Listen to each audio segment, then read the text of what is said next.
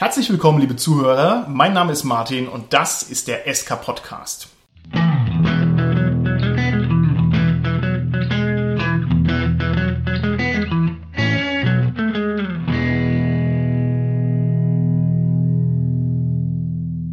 Unser heutiges Thema ist Railroading und mit mir im Studio sind meine Gäste, die Sarah, der Gernot und der Mario. Hi, ich bin die Sarah. Hallo, hier ist der Gernot. Und der Mario, hallo. Wow, Railroading, das ist ein Thema der Sonderklasse. Da haben sich also in den letzten Jahren viele Menschen die Köpfe heiß geredet. Ich bin froh, dass wir mal drüber reden. Stimmt, im Tannelorn haben die auch ewig darüber diskutiert. Moment, Mario, hast du gerade Tarnelon gesagt? Ach du meine Güte, ach du meine Güte. Schnell fasst euch im Kreis an den Händen und sprecht mir nach. Ach.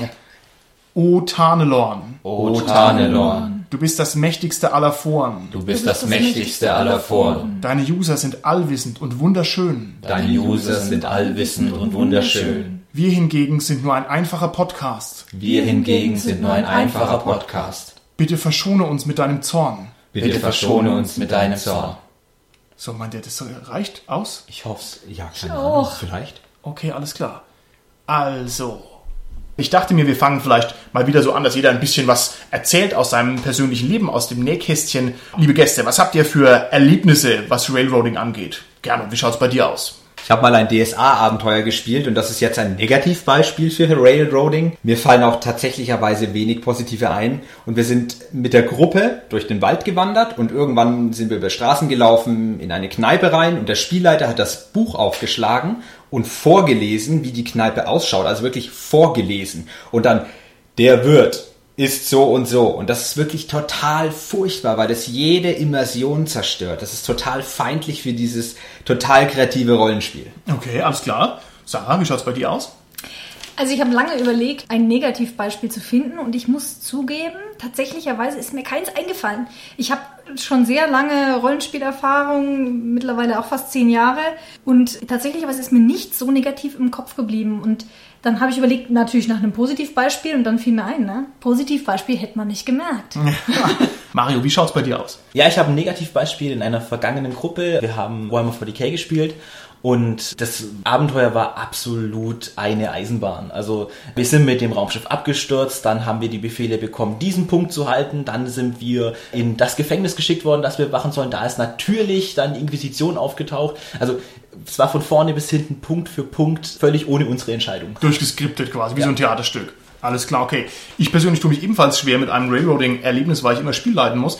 Hm, Ich kenne es ein bisschen von der anderen Perspektive. Also ich habe mich viel damit auseinandergesetzt und ich bin jetzt so ein bisschen auf der Linie, das ist sozusagen des Teufels, das Railroading. Und wenn ich meine armen Spieler railroade, also wenn ich denen minutiös vorserviere, was sie machen sollen, dann fühle ich mich immer ganz schlecht dabei.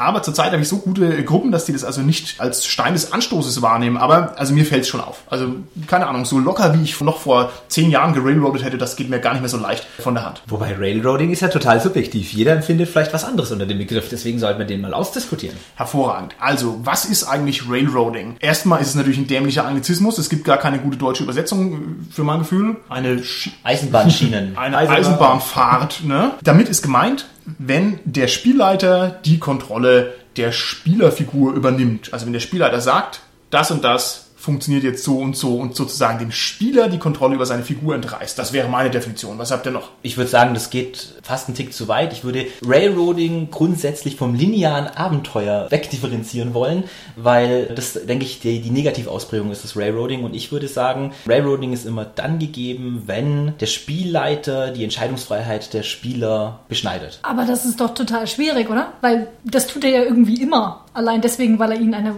eine Welt vorsetzt. Klar, aber es, es gibt ja einen Unterschied zwischen die Welt zeigt mir jetzt Grenzen auf zu der Spielleiter sagt, nee, das kannst du nicht machen. Ja. Oder ihr müsst da jetzt hingehen, weil, hey, der König hat's von euch verlangt. Solche Dinge. Ich finde auch, also das hundertprozentige Railroading, was ich als negativ empfinde, ist einfach eine Handlungsabfolge, die vorhersehbar ist und ich sie nicht beeinflussen kann. Das ist das Frustrierendste, was es gibt. Wenn der Spielleiter quasi auf eine epische Schlacht hinausarbeitet und die Spieler tun alles, um die zu verhindern und reißen sich Arme und Beine aus, haben gute Ideen, aber das Quest ist genauso geartet, dass diese Schlacht kommt. Das ist meiner Meinung nach schlimm. Du sprichst sozusagen jetzt gerade über die Borberat-Kampagne. Nein! viele, viele Spieler auf der Welt erleben und die also glücklich sich aufs Finale hin railroaden lassen. Also tatsächlich war das einer der Ursprungsprobleme, diese Riesenkampagne, wo viele Leute sich darüber geärgert haben, dass es genauso ist wie von dir beschrieben. Und daher kommt unter anderem ein bisschen auch die Debatte, dass man gesagt hat, nee, so geht's, so geht's eigentlich nicht. So, gut dabei die Fische. Ich gebe euch jetzt ein paar Situationen vor und ihr sagt mir, ja, das ist Railroading oder nein, das ist kein Railroading. Ja? Also, erste Situation. Ihr seid unterwegs, äh, es fängt zu schneien an und eure Spielfiguren ziehen sich in eine Höhle zurück. Ist das Railroading, Railroading. also, Sarah? Ja, ich habe nicht die freie Handlung. Was ist, wenn ich mich jetzt dazu entscheiden wollen würde, im Schnee weiterzugehen oder einen Schneemann zu bauen? Gut. Kann ich nicht. Gernot? Ja, ist Railroading. Allerdings, wenn der Spieler selber die Entscheidung fällt, in die Höhle zu gehen oder die Höhle zu suchen, entschärfst du die Situation deutlich. Wenn du sagst, oh, schneit, ihr braucht eine Höhle, ah, da ist eine Höhle, ihr geht rein. Das ist super schlimm. Aber wenn du sagst, es schneit, naja, irgendwas musst du tun, Leute. Und die Spieler überlegen und suchen und finden die Höhle, dann ist es zwar Railroading, aber dann ist es genehm. Okay. Ich würde sagen, also es kommt, es ist, es ist schwierig. Man muss es mehrere äh, Häppchen filetieren. ähm, Sehr wenn, wenn der Spielleiter sagt, so, das, der Schneesturm beginnt, ihr seht fast nichts mehr, da drüben ist eine Höhle, in der ihr Schutz sucht. Eiskaltes Railroading. Wenn er sagt, hier, ganz schlimmer Schneesturm, was macht ihr? Und er hat vor, sie in diese Höhle zu schicken und stupst sie dann da drauf, ist es so ein halbes Railroading. Das habe ich ja gerade gemeint. Genau, genau. Situation. Oder er sagt hier, was macht ihr? Und er gibt ihnen einfach bloß die Möglichkeit, weil diese Gegend ausgearbeitet ist und sie suchen sich die Höhle. Und sie finden sie halt zufällig. Können sie aber genauso gut nicht finden und entscheiden, den Gewaltmarsch fortzusetzen. Dann sind wir, glaube ich, an dem Punkt, wo man vielleicht nicht mehr vom Railroading sprechen kann. Also es ist Okay, interessant. Schwierig. Aber mal was ganz was anderes. So viel wie ihr hier monologisiert, das solltet ihr vielleicht lieber podcasten. Genau. Nein, okay, das ist äh, interessant. Also ich fand jetzt mehrheitlich war die Antwort ja, das ist Railroading, wäre auch meine Einschätzung gewesen. Nächste Frage. Eure Abenteurer sind in einer Kneipe und plötzlich kommt die Garde rein und macht eine Kontrolle. Alle müssen ihre Waffen abgeben, werden durchsucht. Railroading, ja oder nein? Sarah? Nein, finde ich nicht. Gernot? Finde ich auch nicht. Das ist ein realistisches Ereignis aus der Welt, das kann eintreffen. Oh Mann, ich, ich habe das Problem, ich muss mir immer überlegen, macht das jetzt der Spielleiter, weil er jetzt gerade die Spielleiter hat und deswegen dieses Ereignis passiert, weil er irgendwas mit dem machen will, weil es sein Abenteuer das erfordert? Oder passiert das, weil die Metageschichte seiner Welt so jetzt gerade das, abläuft? Das finde ich ja super. Das heißt, du, du setzt sozusagen Bosheit voraus, damit es Railroading sein muss. Ich sehe das als ein bisschen, ja. Genau, ne? das ist die Dann negative- muss ich ja schon sagen, dass ihr gar nicht in Charakter seid, wenn ihr euch mit sowas befasst. Nein, ich als Spielleiter sage ich. Also machen wir die Gedanken jetzt bei dem Beispiel. Okay, äh, wäre es möglich, lieber Mario, nach deinem Ansatz, dass ich zu dumm sein könnte für Railroading? Also sagen wir mal, ich habe überhaupt keine bösen Absichten, aber ich sage, es schneit, er geht in die Höhle rein. Aber ich habe das überhaupt nicht böse gemeint. Ich will euch ja gar nicht Railroaden, ich kann es halt noch nicht besser. Ist es dann Railroading? Oh, das ist schwierig. ähm, also Ich will es nicht, aber Ja, okay, ja. also lassen wir Das es vielleicht mal im Raum stehen. Nächste Frage. Wenn ich sage, so, wir spielen jetzt ein Abenteuer und es ist erlaubt, dass ihr euch Elfen als Charaktere wählt und Zwerge und Menschen aus. Das ist ist- das Railroading? das ist auf eine gewisse Art Railroading in, Railroading in einem ganz grundsätzlichen Bereich. Also ich bin ganz ehrlich, für mich ist Railroading eher was im Spielgeschehen passiert und nichts, was irgendwie die Voraussetzungen der Gruppe angeht. Wenn ich jetzt beispielsweise mich abspreche, oh, der Mario spielt einen Magier, ich möchte jetzt nicht auch einen Magier spielen, dann heißt es ja nicht, dass mich der Mario gerailroadet hat. Aber vielleicht, der, also der böse Spielleiter, der ich jetzt bin. Ich sage dann zum Beispiel, es gibt nur einen Magier in meiner Gruppe und dann darfst du keinen zweiten Magier spielen. Ist das Railroading? Ich, ich finde nicht. Okay, Gernot? Ich schließe mich dem absolut an. Ich finde es genauso. Das Railroading findet im Spiel statt, nicht davor. Ja, aber wenn ich doch als Spielleiter vorhabe, ein Abenteuer zu spielen und das, und das sind jetzt Zwerge total unpraktisch und deswegen, und das sage ich den Spielern, Zwerge zu spielen. Vielleicht ist es auf einer, ich sage mal, Vorstufe dazu, vor dem eigentlichen Abenteuer, aber das spielt doch genau in, in die gleiche Richtung. Ja, generell ja. Der Spielleiter kann ja sagen, pass auf, Zwerge haben vielleicht krasse Nachteile in meiner Kampagne oder in meinem Abenteuer. Wenn du einen wählst, bist du selber schuld, ich habe dich gewarnt. Ich kann dir natürlich nicht sagen, was kommt, sonst verrate ich mein Abenteuer. Das wäre eine faire Variante, damit umzugehen. Okay, Augen. nächste Frage. Es gibt bei Shadowrun sogenannte Arkologien. Ich hoffe, ich spreche es richtig aus. Das sind also künstliche Gebäudekomplexe wie so Pyramiden und das sind abgeschlossene Welten sozusagen. Wenn ich sagen würde, so, eure Shadowrunner, die gehen jetzt in diese Arkologie rein und dann geht da, passiert da irgendwas. Wir sind uns wahrscheinlich einig, das ist Railroading. Was ist denn, wenn ich sagen würde, ihr erwacht in dieser Arkologie? Ist das Railroading? Ich finde schon. Ich finde, das ist Railroading, Okay. weil ich irgendwie die meine Welt so beeinflusse, dass ich meine Spieler bewusst in eine spezifische Situation stecke, in die sie nicht gekommen wären von alleine. Dann finde ich, ist es Railroading. Also auch außerhalb des Plots sozusagen geht dann das Railroading Ich, schon ich los. finde, das ist genau das gleiche, wie wenn ich sage, ich starte mit einer Gruppe Alles und klar. die sitzt alle im Gefängnis. Okay. meiner Meinung nach ist, wenn ich selber aus freien Stücken reingegangen bin und du gibst mir dann die Grenzen, das ist absolut kein Railroading, weil die Welt ist so. Aber wenn du mich quasi reinschiebst gegen meinen Willen, dann ist es Railroading. Das ist für mich quasi der, der Punkt. Habe ich die Entscheidung getroffen nach bestem Wissen und Gewissen? Okay. Ich finde das Beispiel tatsächlich jetzt gerade auch wieder schwierig. Oh Gott, ich finde alles schwierig, ganz super. ähm, weil irgendwo ist der Startpunkt und man muss jetzt, man muss jetzt irgendwo anfangen zu spielen. Und wenn mich sagt, hier, ihr fangt in der Arkologie an, dann ist es halt der Startpunkt. Aber sie sind ja frei zu gehen wahrscheinlich. Also vielleicht nicht so einfach, aber das ist dann vielleicht Teil des Abenteuers. Also quasi sozusagen der Ausbruchsversuch ist legitim. Alles genau. klar. Gut, gut, gut. Schön, dass wir uns uneinig sind, denn ich denke, das legt also perfekt den Finger auf die Wunde, denn diese Railroading-Debatte, und deswegen haben wir uns die auch ausgespäht, ist ein absolutes Thema nahe des Herzens sozusagen. Und zwar geht es im Kern darum, wir Rollenspieler halten uns für ganz schön elitär, weil wir sagen, Rollenspiel ist besser als Computerspielen, denn im Rollenspiel kann ich tun und lassen, was ich möchte. Im Computerspiel kann ich nur das machen, was sozusagen einprogrammiert ist. Wenn die Dialogoption 4 nicht da ist im Computerspiel, dann geht's nicht, weil es nicht geht. Ist also sozusagen ein sehr enger Tunnel, trotz aller tollen Computerspiele, die es gibt. Und im Rollenspiel kann ich alles tun, was mir einfällt. So. Und wenn ich diese Freiheit aber beschränke, und da gibt es eben sehr gute Gründe, diese Freiheit zu beschränken, dann merkt man schon, wow, wow, da ist aber gerade jetzt äh, was passiert, das ist nicht ganz so ganz sauber. Und das ist also auch der Grund, wieso diese Railroading-Frage so ein Dauerbrenner ist, so ein heißes Thema in meinen Augen. Dazu möchte ich sagen, wenn ich mich als Spieler in einem beschränkten Handlungsrahmen für Optionen entscheide, die ich habe, dann empfinde ich mich nicht gerailroadet. Aber wenn du mir sagst, Gernot, dir ist kalt, dann fühle ich mich gerailroadet, weil du kannst sagen, es hat minus 20 Grad und daraufhin kann ich sozusagen sagen, mir ist kalt. Mhm, okay. Das ist quasi das Ding. Und genau darum geht's meiner Meinung nach. Es ist die Bevormundung, wie ich mich fühle, wie mein Charakter ist, wie auch immer, weil das obliegt mir. Okay, ich mache jetzt mal den Anwalt des Teufels. Du sagst, du möchtest selber feststellen, dass dir kalt ist und ich als Spielleiter habe sozusagen das Recht, die Kälte festzulegen. Genau. Und das ist für dich der zentrale Unterschied. Ja. Ich kann dich aber, weil mir ja als Spielleiter die gesamte Welt gehört und ich kann jeden Parameter der Welt festlegen, kann ich dich zu jedem beliebigen Ergebnis hintricksen. So. Im Prinzip ja. Und ich meine, das ist auch so ein Graubereich. Denn wenn ich dir einfach, ja. wenn ich sage, das ist das eherne Schwert, das eherne Schwert, jetzt hier wieder in Aventuren bleibe ich mal gedanklich, das kann nicht überklettert werden, das ist meine Setzung. Ich persönlich empfinde das als Railroading, weil es einfach eine Setzung ist, die dir die Möglichkeit nimmt, übers eherne Schwert drüber zu gehen.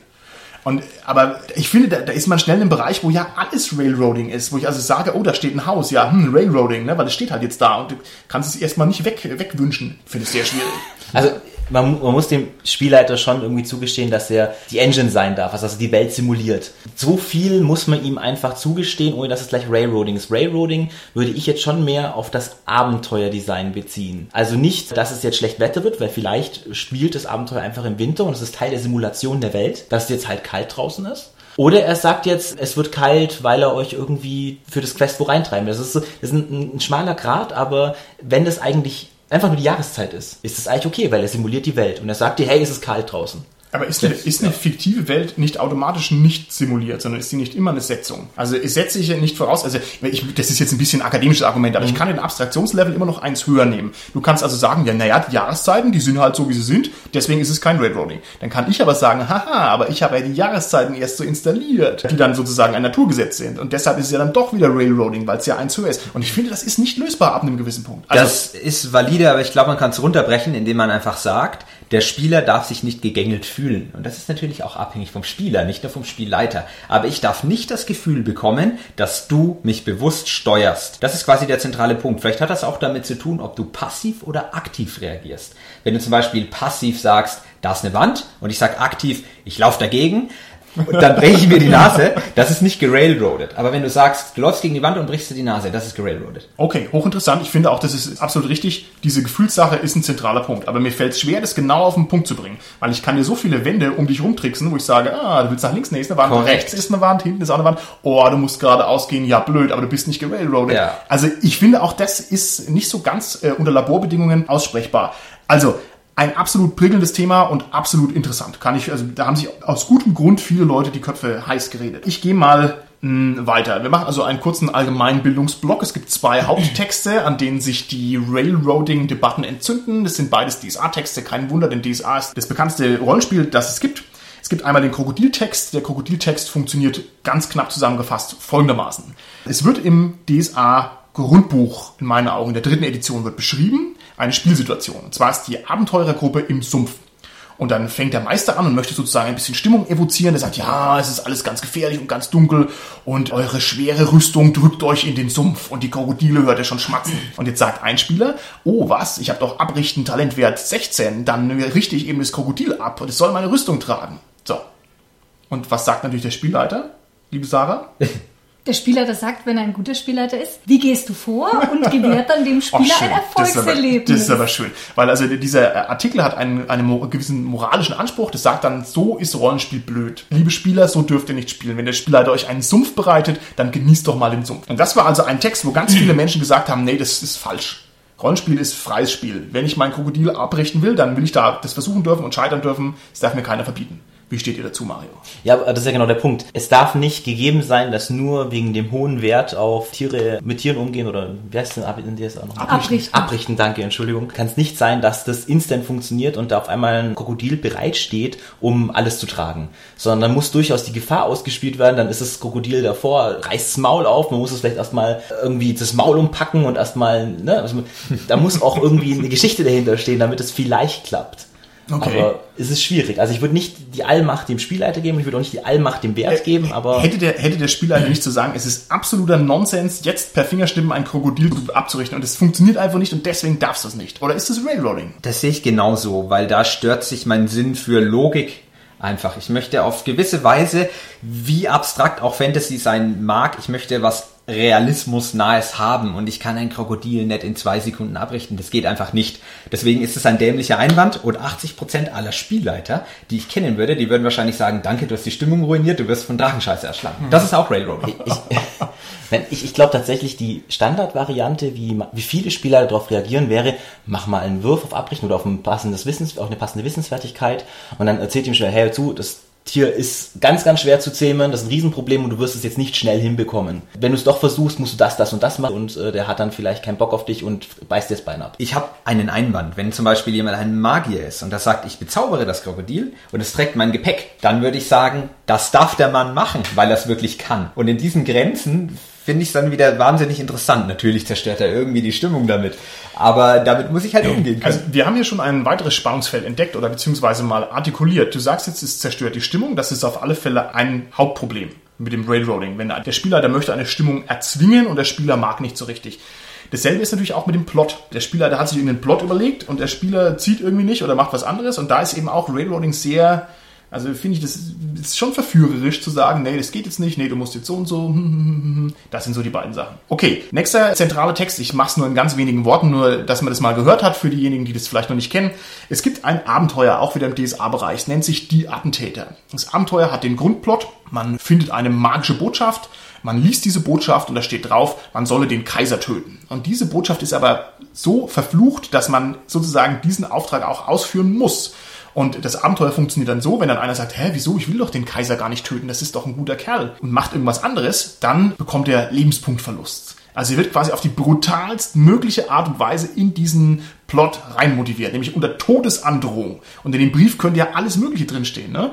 Baue einen Turm aus Donauwellen-Sahneschnittchen. Und wenn du es nicht machst, dann kriegst du Lebenspunktverlust. Also da, da sieht man schon, wie blöd das eigentlich ist. Ne? Das Abenteuer ist ziemlich cool, muss ich sagen. Aber es ist halt auch echtes Railroading. Und jedenfalls haben sich also da auch die Debatten entzündet. Da haben sich die Leute die, die Köpfe heiß geredet, weil es eben auch auf der einen Seite ein schöner Plot ist, auf der anderen Seite ist es eben echt hartes Railroading und das ist so nicht akzeptabel, Also ich, sagen sie. Ich denke, das sieht man vielleicht auch ganz gut, wo der Schnittpunkt da ist. Bei Railroading ist halt die Frage Geschichte gegen Selbstbestimmung des Spielers. Und manchmal möchte ich eine gute Geschichte erleben und dann ist es, keine Ahnung, die G7 oder sowas, ne? wir haben ja da alle unsere Erfahrungen gemacht, da, da lässt man sich ja auch irgendwo ein Stück weit railroaden.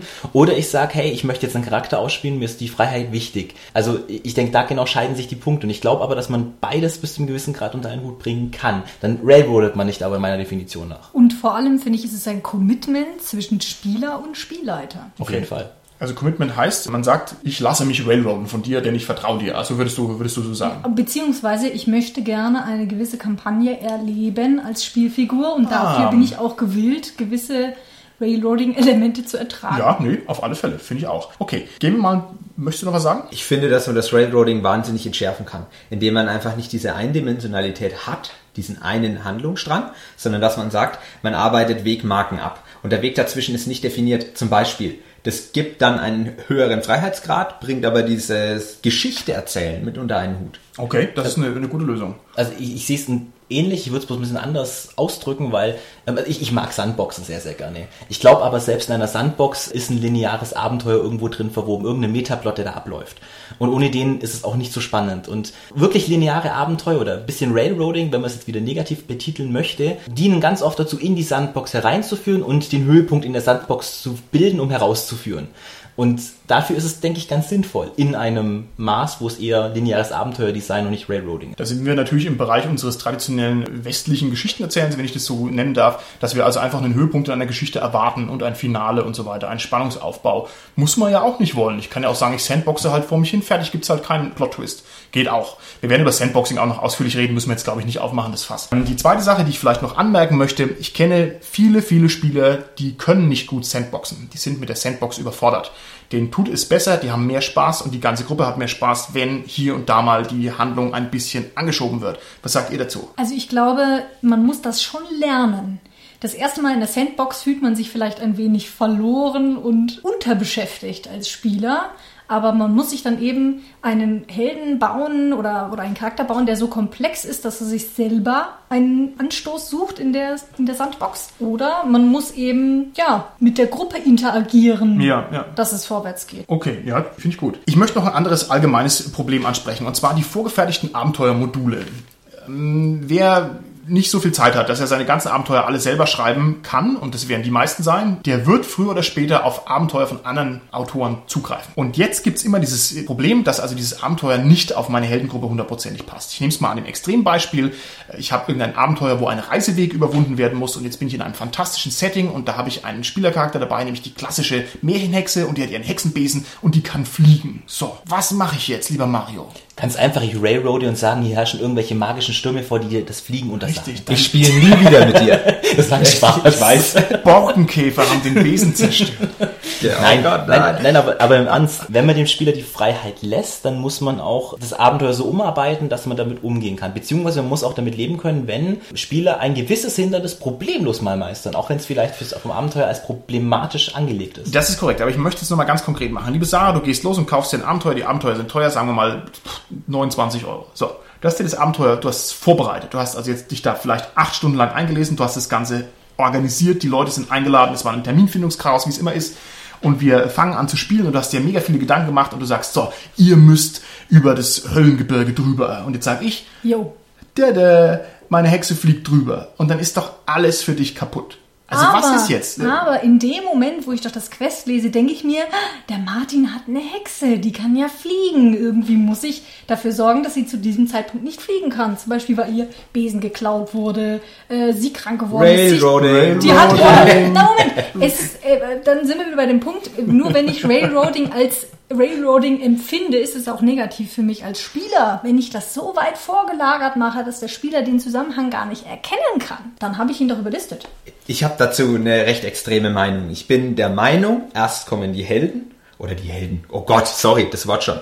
Die Abenteurer, wie auch immer, die Charaktere, ganz, ganz neutral, die kommen zuerst und dann kommt das Quest. Und das Quest dient den Spielern. Jetzt- Denn ich bin als Spielleiter bin ich ein Dienstleister und ich quasi unterhalte die Spieler. Das heißt, ich darf gar nicht so 0815 das Buch abarbeiten wie eine Liste, sondern ich muss mir das quasi als Inspiration Okay, ansehen okay. und muss das wirklich so gestalten, dass das dann auch klappt. Finde ich absolut legitim und richtig und edel und nobel, aber die Realität ist brutal. Und wenn die Sarah, wenn die Sarah sich diese Vorbereitungsmühe gemacht hat, dann finde ich, muss die da an der Stelle mal railroaden, muss sagen, dein wilder Besen ist jetzt kaputt, du machst jetzt mal das Abenteuer normal, denn ich habe zwölf Stunden investiert und 30 Euro gezahlt und wir hocken alle hier rum. Also, ich, ich finde, da, da bin ich schon, da würde ich den Sündenfall, würde ich eingehen, da sage ich weg mit dem blöden Besen. Ja, also ich meine, an diesem Punkt kommen wir doch auch dahin, doch auch dem Spielleiter muss das Spielleitern Spaß machen. Und ich habe Ja. zum Beispiel Spaß daran, bestimmte Quests durchzuspielen mit der Gruppe, wenn Ja. die Gruppe das möchte. Ja, wenn nicht, dann suche ich mir halt eine andere. Okay, ist auch eine radikale Lösung, weil es halt hieß ja zum Beispiel im schlimmsten Fall, du musst deinen Freundeskreis wechseln. Also ich mal so, naja, es, es ist so, ja, also es ist, ist, ist schwierig. Also auch das ist halt ein hohes, hohes Investment, das man bringen müsste. Also ganz grundsätzlich nochmal zu dem Thema, ich finde, das sollte schon einig, ich bin auch Altruist und sage, Dienstleistung ist super an den Spielern, aber es, mir soll es ja auch Spaß machen, ich muss ja irgendwie meine Geschichte erzählen können. Die ist natürlich angepasst auf die Spieler, ganz klar. Wenn es jetzt um die Hexe geht, dann müssen sich da halt einfach lebenspraktisch. Dann gebe ich hier nicht den Besen weg vielleicht, sondern schau einfach, okay, ihr müsst da was rüberbringen. Ihr habt einen, einen Passagier dabei, einen Diplomaten, den ihr damit übers Gebirge bringen wollt. Der kann halt nett mitfliegen. Auf den Besen passt halt nur ein oder nicht alle können da mitfliegen. Das ist ein guter Und Gedankengang. dadurch, das finde dadurch ich auch. Genau, ein, eine Hexe sprengt nicht das Quest. Ich finde, Genau. die Hexe ist mega Und problematisch. ich möchte Scheiße. nochmal ganz kurz das von der Sarah aufgreifen. Die Sarah sagt, der Spielleiter muss auch Spaß machen. Ja, natürlich. Ich kann jetzt von meinem Fall berichten, mir macht das Spiel nur Spaß, wenn ich gar nicht weiß, was passieren wird. Denn die Helden, jetzt sage ich schon wieder, es ist furchtbar. Tut mir leid, ich äh, nachher wir gebe ich müssen, wieder, selbst wir Geiselung. müssen wieder DSA spielen. Ich Ja, merke ja, schon, ich weiß liebst Das sind, das sind irgendwie, irgendwie sind das unterbewusste Der Reize. Ja. Furchtbar. Okay, nein. Was ich sagen wollte. Jetzt habe ich den Faden verloren. Überhaupt kein Problem. Ich, warte, ich, ich greife es nochmal auf. Ich laber mich nochmal warm. Also, Gernot, du hattest gesagt, dir macht's Spaß, wenn du gar nicht weißt, was auf dich zukommt. Genau. Als Spielleiter. Als Argument, dass die Sarah hat. macht's sehr Ich weiß- Spaß. Nein, nein, Also, als, ich weiß nicht, was ja, auf dich was bist du denn für eine harte Ja. Sau? Aber es stimmt schon, du hast recht. Genau ich das glaube, meine Ja, ja, ich. da, ja, okay. das meine ich. Also, okay, ich muss dazu ganz kurz, ganz kurz erläutern, wie ich das mache. Also, ich erstelle quasi die Charaktere mit den Spielern. Frage sie durch, was seid ihr für Leute? Was möchtet ihr? Wo kommt ihr her? Und so weiter. Und dann überlege ich mir quasi Hooks durch und durch, durch die Spieler und so weiter und baue die in meine Welt ein. Und wenn ich zum Beispiel einen Attentäter habe, dann designe ich natürlich die Attentätergilde. Dann habe ich schon mal die. Dann habe ich einen Magier, dann designe ich die magische Universität. Und dann überlege ich mir, wie können die beiden interagieren und wie passt das harmonisch in mein Quest rein. Und dann habe ich lauter Elemente vor mir liegen. Die denke ich mir alle grob aus.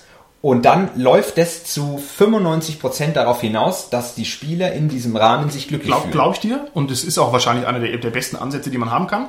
Die Prämisse war allerdings, du hast keine Zeit für sowas, sondern du musst ein Kaufabenteuer kaufen. Ja, also nur das, das, war ist der. Grund, warum ich so selten leite. Okay. Jetzt muss man ja mal ganz ehrlich sein, es hat ja auch nicht jeder vielleicht die Einfälle dazu. Oder man hat schon so viele verschiedene Welten durch, durchgeplant, durchgesandboxt, dass man immer wieder feststellt, man nimmt immer wieder die gleichen Wege oder erfindet immer wieder die gleichen Sachen. Und dann möchte man halt eben mal was anderes machen und dann ist man vielleicht doch wieder mit einem Kaufabenteuer ganz gut beraten, auch wenn man es dann vielleicht abändert und eben auf die Gruppe zuschneidet. Und das entscheidet über die Qualität des Kaufabenteuers. Weil das kann nämlich wahnsinnig linear sein, wie du mit dem Attentäterbeispiel gebracht hast. Oder aber es kann auch bisschen wie in Deadlands sein, da habe ich das öfter mal gelesen, dass es quasi mehr oder weniger so Wegmarken gibt. Wenn man ein Auge zudrückt, kann man das so interpretieren. ist richtig. Auf der anderen Seite muss ich sagen, ein komplexer Plot, den muss man auch erstmal herstellen. Das heißt, eine Sandbox kaufen finde ich doof. Weil eine Sandbox, da nehme ich halt ein Regionalmodul aus dem Schrank und sage, okay, wir spielen jetzt einfach hier in der Kaiserstadt Gareth fertig. So. Da brauche ich gar kein Abenteuermodul dafür. Und also je komplexer der Plot ist, desto mehr Abenteuer benötige ich ja.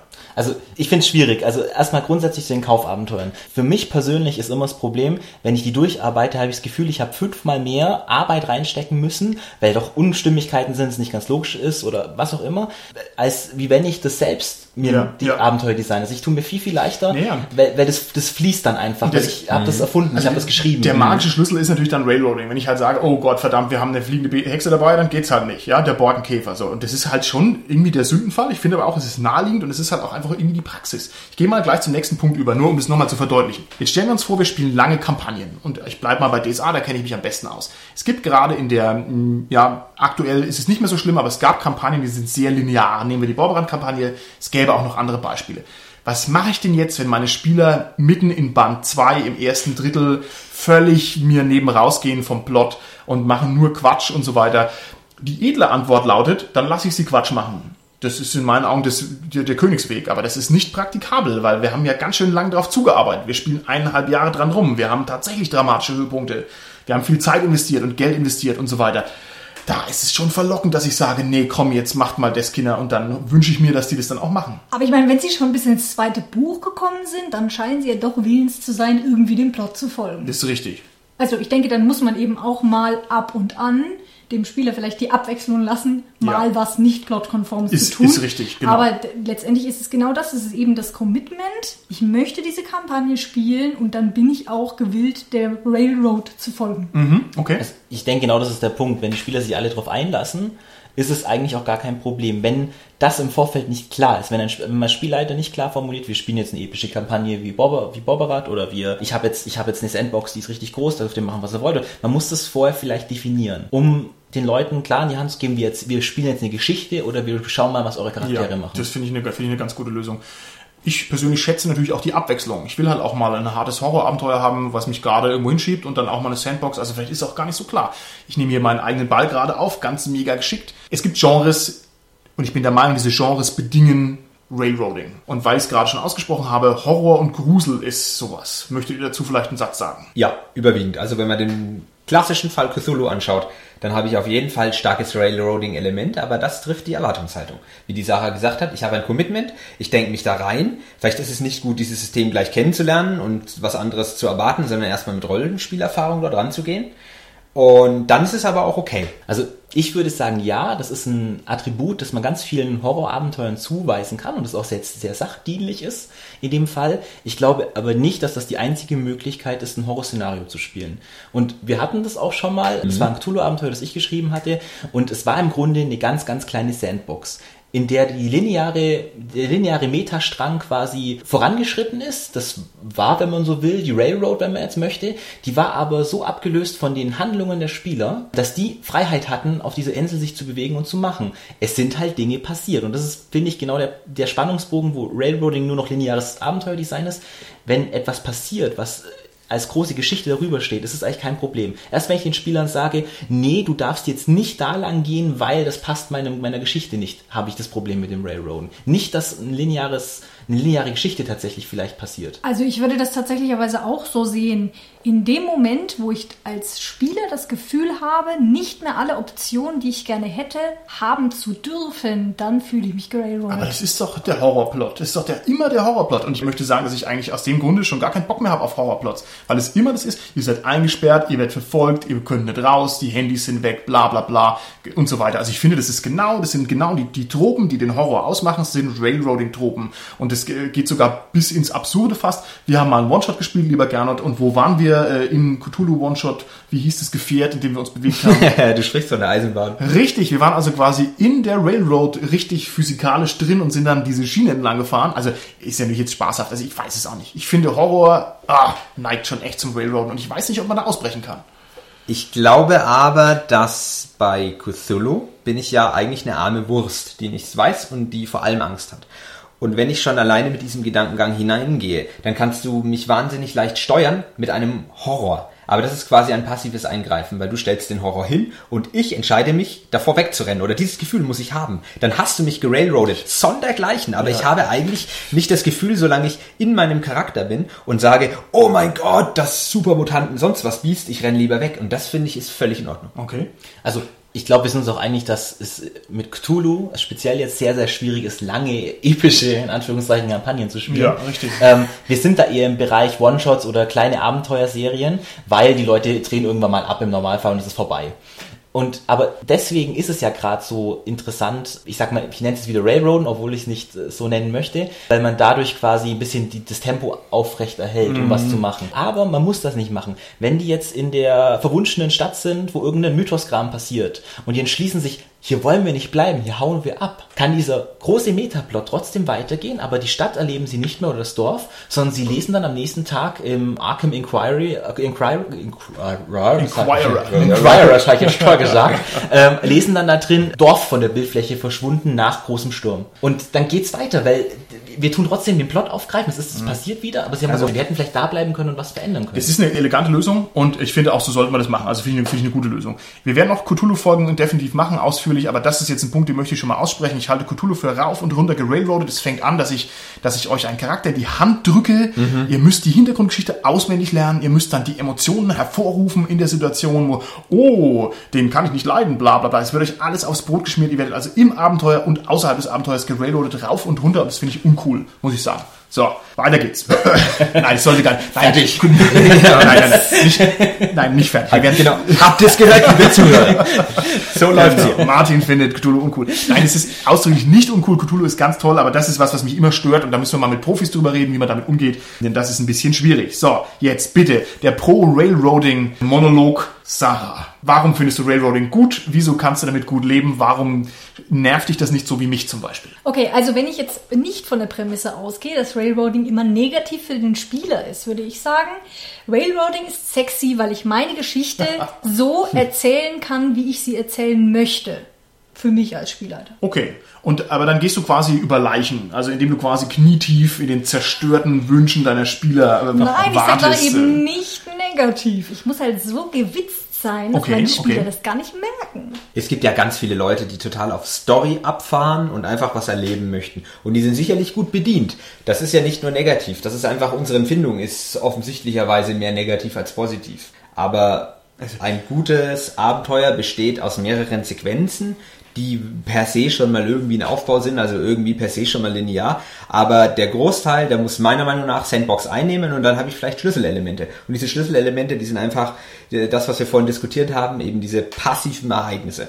Und das ist völlig in Ordnung. Und da kann man natürlich sagen, auch Railroading. Aber so kriege ich halt die Story mit dem Sandbox unter einen Hut. Oft klappt's nicht, wenn ich das so sagen möchte. Also gerade diese Fundamentalopposition, die sagt, Railroading ist per se der Hackentritt fürs Rollenspiel, da gibt's viele Menschen. Und Ja, ich kann es total nachvollziehen, weil ich ich finde, das ist auch. von der, von der logischen äh, Deduktion her ist es korrekt. Es darf eigentlich nicht sein. Also, auch wenn ich, habe es ja vorhin gesagt, gerne in Sandkästen spiele, ist es trotzdem so, das hat sich komisch angehört, ne? Ja, das hat sich wirklich sehr komisch angehört. Aber Mario. In, anyway, auch wenn ich das gerne mit Sandboxen mache, es ist einfach so, dass ein lineares Abenteuer unglaublich viel Spaß machen kann.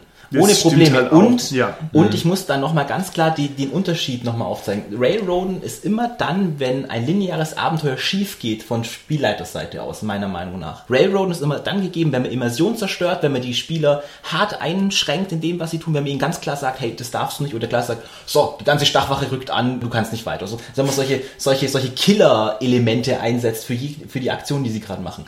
Dann reden wir vom Railroaden. Solange das nur ein lineares Abenteuer sein kann, kann das total ohne Störung für den Spieler passieren. Ich stimme dir vollkommen zu. Ich glaube, dass auf einem operativen Level die Zustimmung der Spieler maßgeblich dafür ist, ob sich jemand gerailroadet fühlt, ja oder nein. Also wenn der sagt, oh, wie schön, dann ist es, dann würde er sich da nicht beschweren. Wenn er sagt, oh, wie blöd, dann ist es ein Problem. Aber ich finde, das ist logisch unsauber. Es kann ja wohl nicht der Geschmack der Spieler ausschlaggebend sein, ob jemand fremdgesteuert wird, sondern entweder es ist eine Fremdsteuerung da, dann ist er halt da, unabhängig vom Geschmack, oder aber Ja, naja, wenn sie subjektiv ist, ist es ganz, ganz schwierig, die zu definieren. Okay, okay. Darf, darf ich kurz ein Beispiel machen, Bitte? Martin? Ähm, wenn du, keine Ahnung, in deinen jungen, wilden Jahren, du bist in einer Bar und es äh, kommt eine schöne junge Frau im roten Kleid an, äh, auf dich zu und äh, bezirzt dich so ein bisschen. Wir sprechen jetzt über das Rollenspiel, oder sprechen wir jetzt sprechen über jetzt meine über die Realität. Ich, ich, ich, ich wollte eine, Hypothese ähm, ähm, auf, aufstellen. Ähm, da lässt du dich doch gerne manchmal ein bisschen steuern, weil es eine spannende Angelegenheit ist. So ein bisschen sehe ich es beim Rollenspiel auch. Wenn das mir toll präsentiert wird und spannend für mich ist, lasse ich mich ja. Auch manchmal ganz gerne ein bisschen steuern und Okay, bezirzen. ich, ich verstehe es und was du da, was du da ansprichst, ist ein, wahnsinnig großes philosophisches Problem. Es geht nämlich um die Frage, kann man jemand zu seinem Glück zwingen? Und das ist, das kann ich, möchte ich jetzt nicht mal zwischen Tür und Angel beantworten, sondern es ist also Ja. Ein riesen Zeppelin, der da quasi rumschwebt, aber ich, wahrscheinlich berührt es genau den Punkt und wahrscheinlich müssen wir da einfach nochmal in Ruhe drüber reden. Ich springe mal weiter oder habt ihr noch irgendwelche wichtigen Sachen, die ihr hier loswerden wollt? Hüpf. Hüpf. Es wird gesagt, hüpf, ich hüpfe. Nächste Frage an euch. Stellt euch vor, ihr spielt ein beliebiges Rollenspiel und ihr merkt, ach du meine Güte, ich werde gerailroadet. Wie gehe ich denn damit produktiv um? Also für mich heißt das normalerweise, ich bin beispielsweise in einem Abenteuer, bei dem habe ich selber beschlossen, ich möchte dieses Abenteuer erleben und merke dann, der Spielleiter möchte nicht beispielsweise, dass ich mich auf dem Weg entscheide, in die andere Stadt zu gehen. Dann versuche ich zum Beispiel, wenn ich wirklich sage, ich möchte dieses Abenteuer erleben und ich weiß, wir müssen dahin, sag zum Beispiel, ich suche mir für meinen Charakter einen Grund, warum er das denn nicht tun sollte. Das wäre für mich das produktive Umgehen mit der Situation.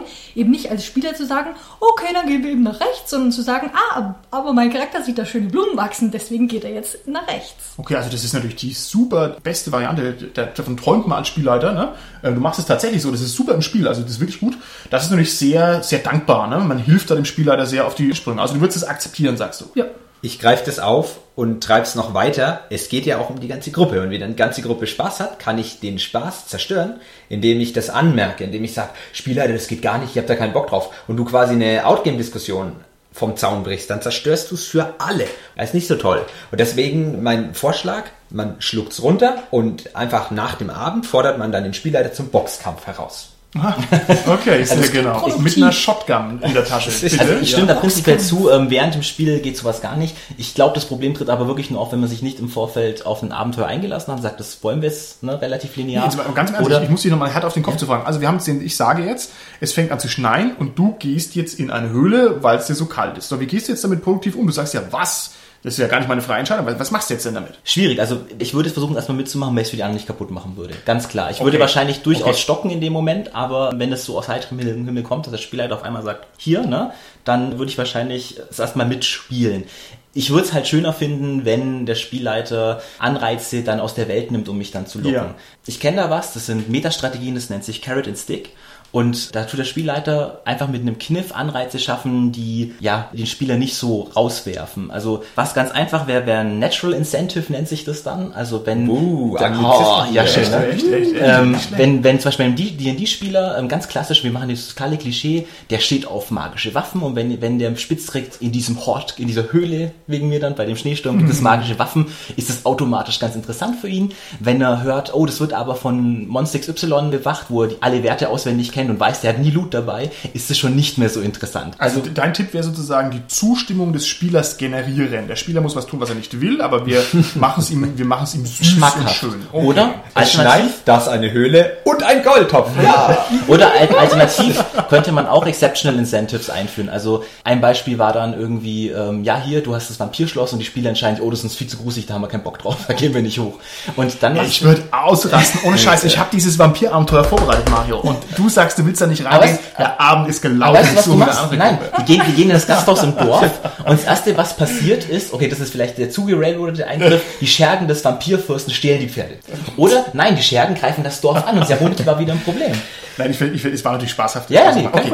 Dann würde ich sagen, würden wir mal zum Abschluss vielleicht mal die Tipps zusammenfassen, was man tun kann, um das Railroading-Problem weniger problematisch zu machen. Ich habe jetzt schon gehört von euch. Erstens, als Gruppe extern festlegen, welchen Level man denn zu ertragen bereit ist. Ich finde, das ist ein guter Tipp. Ja, Wenn ich genau. vorher sage, niemand killt meinen Helden, es sei denn, ich habe zugestimmt, dann weiß ich das als Spielleiter. Ne? Wenn ich sage, niemand klaut mir mein magisches Schwert, es sei denn, ich habe zugestimmt, dann weiß ich das auch als Spielleiter. Da kann man sozusagen die Niveaustufen runtergehen. Okay? Was habt ihr noch für Tipps, um eure Railroading zu entproblematisieren? Das ist irgendwie voll abgedroschen und das ist immer die Quintessenz von allem ist, der Spielleiter muss die Spieler kennen, um zu Ja, wissen, was er okay. ihnen zumutet. Wie du, wie du gesagt hast, Ja. es, Railroading ist dann negativ, wenn es die Immersion zerstört. Das haben wir quasi rausgearbeitet. Und das ist nur der Fall, wenn der Spielleiter keinen Bock drauf, äh, wenn, wenn Entschuldigung, wenn der Spieler keinen Bock drauf hat auf die Geschichte. Ja, mir ist noch was eingefallen und zwar würde ich, äh, möchte ich den Hörern an die Hand geben, dass man diese One-Trick-Pony-Helden vermeidet. Also es gibt so dieses Heldenkonzept, ein Held kann irgendwie gar nichts, aber er kann eins total gut, zum Beispiel fliegen oder zum Beispiel einen unglaublich mächtigen Zauberspruch. Und das ist deswegen ein Problem, denn wenn ich den Spielleiter mit meinem Superpower-Trick konfrontiere, dann kann der Spielleiter, ist der ganz blöd in der Zwickmühle. Denn entweder er sagt, okay, du darfst jetzt fliegen, dann ist aber unser ganzes Abenteuer kaputt. Oder ich sage dann, nein, du darfst jetzt nicht, flie nicht fliegen, weil der Borkenkäfer da war. Dann ist aber der Spieler beleidigt. Also das macht sozusagen die Konfrontationsstärke deutlich höher. Da würde ich davon abraten. Genau, das muss unbedingt vermieden werden. Das ist wahrscheinlich der kritischste Punkt. Aber da bin ich doch wieder an dem Punkt, da ist der Spielleiter einfach gefordert. Er muss A, vorausschauend genug arbeiten, dass er seine Helden oder seine Charaktere, Entschuldigung, Gernot, die in der Gruppe mitgehen, kennt, weiß, was sie können, weiß, mit was für Fähigkeiten er auch bei einem One-Trick-Pony-Helden konfrontiert sein könnte. Und natürlich B, dass er in dem Moment dann kreativ genug ist und schnell genug reagieren kann, vielleicht auch mal kurzfristig eine Lösung zu finden, wenn eben doch mal was Unerwartetes passiert. Okay, das ist ja der gute Spielleiter. Ja, der musste sowieso bringen. Ständig improvisieren und alle entzücken. Hervorragend. Mir fiel noch ein, man soll ein paar Freiräume reinbauen. Das hat der Gernot schon am Anfang gesagt, dass also einfach zwischen den Stationen des gerailroadet werdens genug Luft ist. Ja. Ich finde, das nimmt also ganz viel Leidensdruck von allen Beteiligten. Wenn Absolut. der Plot weitergeht, dann ist es halt nicht durchgehende Railroad, sondern es ist halt Railroad mit Bahnhof. genau. Okay. Also ich würde sagen, tatsächlich Flexibilität ist der wichtige Punkt. Man kann ein lineares Abenteuer haben, aber das, was die Spieler tun, beeinflusst diese lineare Geschichte. Wenn die verrückte Geheimorganisation die Weltuntergangsmaschine bauen möchte und die Spieler schnappen jetzt aus Versehen einen Teil weg oder verhindern eins zu bekommen, dann müssen sie es woanders herbekommen. Dadurch verändert sich zwar die Handlung dieser Organisation, aber der, die Geschichte geht weiter. Und ich glaube, dann funktioniert's. Okay, wunderbar. Dann haben wir doch ein paar gute Schlussworte sozusagen gefunden. Möchtet ihr noch irgendwas, liegt euch noch was auf dem Herzen? Nein? Nee. Gut, dann sind wir an der Stelle raus. Herzlichen Dank fürs Zuhören und vielleicht bis zum nächsten Mal. Tschüssi. Servus. Ciao.